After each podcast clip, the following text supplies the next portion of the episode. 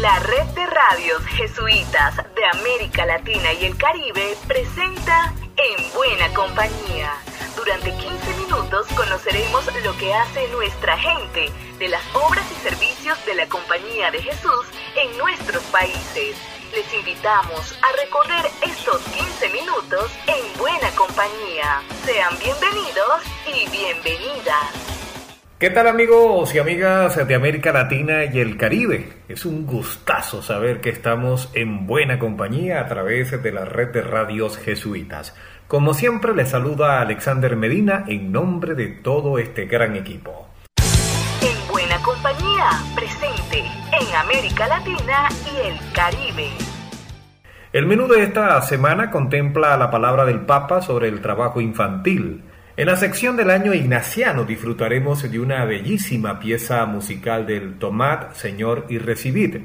Las cuestionadas elecciones de Nicaragua también serán parte de nuestra agenda. Tendremos una entrevista con el jesuita David Fernández Dávalos, integrante de la Comisión de la Verdad en México. Desde Brasil nos llega un aporte de la red de colegios jesuitas para el cuidado global, y contaremos con Radio Fe y Alegría Paraguay sobre el cierre del año escolar. Así que, sin más, sean bienvenidas y bienvenidos. Estamos en buena compañía. En son de alerta y reflexión, el Papa Francisco encendió las alarmas sobre el creciente trabajo infantil en el mundo. El padre Lucas López con la reseña. Un saludo a Alexander. Miles y miles de personas, de menores, se ven empujados al trabajo infantil. La pandemia, con el cierre de muchísimos centros escolares, favoreció lamentablemente el crecimiento de esta forma de esclavitud. El pasado 2 de noviembre, el Papa Francisco compartió su reflexión en la inauguración del encuentro de alto nivel organizado por la FAO y la OIT.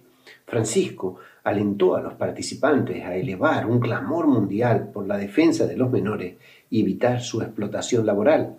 En sus palabras literales nos dice, si queremos que el derecho triunfe sobre la arbitrariedad, hemos de asegurar a nuestros niños y jóvenes un presente sin explotación laboral. Alexander, que ese sea nuestro compromiso en buena compañía. Lucas López, del equipo CEPAL, para la red de radio jesuita de América Latina y el Caribe.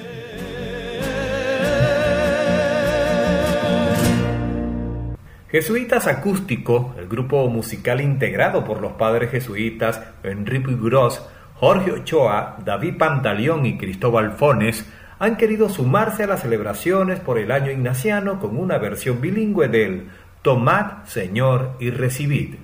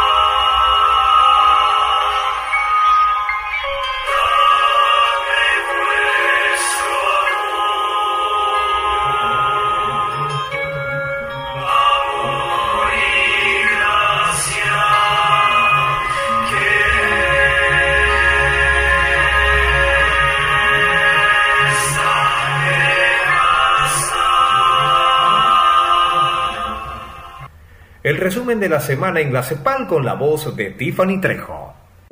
¿Qué tal Alexander? Un saludo a todos nuestros queridos oyentes. A continuación las noticias jesuitas más importantes de América Latina y el Caribe. La Red de Juventud y Vocaciones y la Red de Jesuitas con Migrantes de la CEPAL realizaron el viernes 12 el segundo encuentro latinoamericano de voluntarios, con el título Construyendo lo Extraordinario. El padre Román Espadas, de la provincia jesuita de Antillas, ha elaborado una reflexión histórica del proceso de renovación y actualización de la Compañía de Jesús a lo largo de sus últimos cuatro superiores generales. El texto lleva por nombre Los Jesuitas, de Pedro Arrupe a Arturo Sosa. Y ya está quedando todo listo para la Asamblea Eclesial de América Latina y el Caribe, que se desarrollará del 21 al 28 de noviembre de manera virtual y presencial. Durante estos días se está realizando las inscripciones de periodistas para su transmisión. Si desean conocer más sobre la Asamblea Eclesial, descargar el texto del Padre Román Espadas o conocer otras noticias, pueden visitar nuestra página web jesuitas.lat. Informó para ustedes Tiffany Trejo de la Oficina de Comunicaciones de la CEPAL. En Nicaragua se realizaron unas elecciones en donde quedó de nuevo como presidente Daniel Ortega. Los comicios han sido seriamente cuestionados dentro y fuera del país. Nuestro compañero Freddy Ríos nos informa. Con el 99.9% de las actas escrutadas, el Consejo Supremo Electoral otorgó la victoria en los comicios generales de Nicaragua a la fórmula del Frente Sandinista de Liberación Nacional, FSLN, con el 75.87% de los votos, encabezada por Daniel Ortega y su esposa Rosario Murillo. De esta manera, Ortega gobernará el país por los próximos cinco años en el periodo correspondiente a 2022-2023 2026, siendo este su cuarto periodo consecutivo y el segundo para su esposa. Los nicaragüenses también eligieron a 92 diputados a la Asamblea Nacional y 20 del Parlamento Centroamericano, Parlacén. La mayoría también favoreció a Ortega, con lo cual se garantiza nuevamente el control legislativo. El presidente Ortega, en su primera comparecencia post-elecciones, rechazó las declaraciones que emitió la comunidad internacional en relación al proceso electoral, al que calificaron de ilegítimo, pues no se desarrolló de forma libre y transparente. Además, el mandatario criticó nuevamente a los presos políticos, en especial a los opositores que habían mostrado su deseo de aspirar a la presidencia del país. Guillermo Osorno, quien participó en el proceso como candidato presidencial por el Partido Camino Cristiano Nicaragüense, dijo que a su juicio, los simpatizantes de Ortega se atribuyeron de forma ilegal una cantidad exagerada de votos. Reiteró que quien ganó en las elecciones en Nicaragua fue el no voto por el abstencionismo de la población. La opositora Unidad Nacional Azul y Blanco UNAB dijo que los nicaragüenses en el exilio realizaron al menos 32 manifestaciones de rechazo electoral en países como España, Estados Unidos, México, Costa Rica, Guatemala, El Salvador, Francia y otros países. Al menos 40 países, incluyendo de la Unión Europea, Estados Unidos, Canadá, Perú, Costa Rica, Panamá, Guatemala, rechazaron los resultados electorales al carecer de transparencia. Solo unos seis países han reconocido los resultados, entre estos Rusia, Venezuela, Cuba, Irán y Bolivia. Para En Buena Compañía, informó Freddy Ríos desde Managua, Nicaragua. La historia y el presente en Buena Compañía. Desde México, el padre Alfredo Cepeda de Radio Guayacocotla nos reporta que el jesuita David Fernández Dávalos fue integrado a la Comisión de Verdad y Justicia en ese país. Desde México estamos en buena compañía. En esta ocasión tenemos la voz del el padre jesuita David Fernández Dávalos, que acaba de ser nombrado para formar parte de la Comisión para la Verdad y la Justicia a nivel nacional en este país. Vamos a escuchar su palabra. Dinos este, cuál es el propósito de esta Comisión de la Verdad y la Justicia para la cual has sido nombrado. Yo hablaría de cuatro finalidades. La primera es investigar los crímenes de lesa humanidad y las violaciones graves a los derechos humanos que se cometieron en este país entre 1965 y 1990 que conocemos popularmente como la Guerra Sucia. El segundo propósito es restaurar la dignidad de las personas víctimas y sobrevivientes de esos crímenes de tortura, de desaparición forzada, de arrasamiento de sus comunidades. El tercer propósito es llevar a la justicia a aquellos perpetradores que fueron los agentes que cometieron estas violaciones a los derechos humanos. Y la cuarta y última es que el Estado reconozca que implementó una política de Estado violatoria de la legislación internacional, de la legislación mexicana y de los derechos humanos como son reconocidos. ¿Cuál es la importancia de que esto se vuelva a destapar, a sacar a la luz? Sí, justamente es destapar lo que nunca se sanó. ¿Cuál es la importancia? Una primera es dejar claro que no es posible, no es legítimo cometer crímenes en contra de las personas en ninguna circunstancia. La segunda eh, cosa importante es que si se hubieran castigado los abusos, no tendríamos hoy en México, en nuestro país, unas Fuerzas Armadas o unas fuerzas de seguridad pública que siguen cometiendo violaciones a los derechos humanos. Y también otra cosa muy importante es ver al pasado pero en realidad estamos mirando al futuro, poner nuevas bases ético-políticas de convivencia democrática y de respeto a los derechos humanos. Pues muchas gracias, David Fernández de la Compañía de Jesús en México para En Buena Compañía. Nuestro compañero Javier Silguero nos hace saber desde Radio Fe y Alegría Paraguay qué estrategias aplicaron para el desarrollo del año escolar. ¿Cómo están compañeros de la red de radio jesuitas de América Latina y el Caribe? Compartimos el reporte de Radio Fe y Alegría Paraguay para el programa En Buena Compañía. Dos años de educación por radio. El viernes 29 de octubre se emitió la última edición del programa Ñaño Moarandú Radio Rupibé, programa de educación radial para la educación escolar básica y educación media, que es una iniciativa de Fe y Alegría Paraguay transmitido por nuestra emisora.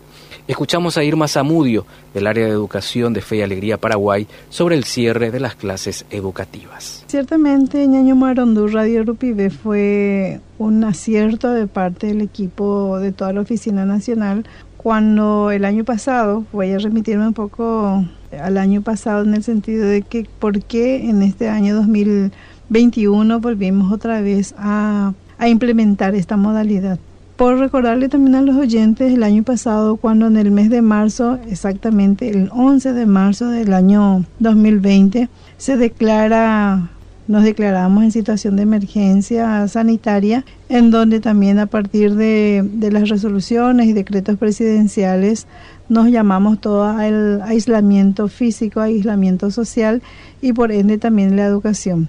En el mes de marzo casi la educación se paralizó y recién en el mes de abril el Ministerio de Educación y Ciencia como que reaccionó y a partir de eso se fueron ejercitando varias alternativas, varias estrategias de tal manera a que los niños jóvenes puedan seguir con ese proceso de enseñanza-aprendizaje. Entonces allí ellos implementaron lo del aula virtual, la plataforma educativa, en donde ciertamente ingresaron aquella, aquellas familias, aquellos estudiantes que contaban con, con las herramientas necesarias, como ser un teléfono celular o una notebook, y también la parte económica porque ellos tenían que bajar esos materiales, imprimir, completar, fotografiar y enviar a sus docentes de tal manera que se pueda establecer esa relación pedagógica.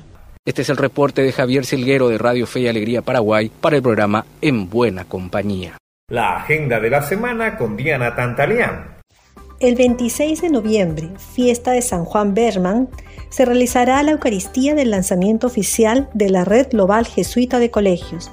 El horario de transmisión para Latinoamérica será a la una de la tarde, hora de Venezuela y Bolivia. Para participar de la celebración eucarística, deben registrarse a través del enlace que se encuentra en nuestra web jesuitas.lat. Y culminamos con Pedro Rizafi, secretario ejecutivo de la Red Jesuita de Educación Básica, sobre la educación jesuita para la formación del cuidado global. Atentos a los movimientos de la Red Mundial de Colegios de la Compañía de Jesús, la Red de Educación Jesuita en Brasil ha impulsionado una serie de acciones dirigidas a promover la educación para la ciudadanía global. En 2019, realizamos un gran congreso en São Paulo con la presencia de más de 400 representantes de todos los colegios jesuitas en Brasil para reflexionar sobre la educación jesuita para la ciudadanía global. Además, se llevó a cabo en este congreso talleres y mesas redondas organizadas por maestros y estudiantes sobre prácticas y proyectos innovadores en la educación para la ciudadanía global. Para continuar el debate, realizamos el posgrado Ciudadanos para el Mundo con la Universidad Jesuita de Belo Horizonte, en el que participaron más que 100 educadores de nuestro colegio. Estamos trabajando hoy en la construcción de un programa bilingüe con el desafío de hacer de la ciudadanía global una pauta curricular transversal. Será hasta la próxima y seguimos en buena compañía. Será hasta una nueva ocasión en la que nos volveremos a encontrar en Buena Compañía, una producción de la red de radios jesuitas de América Latina y el Caribe.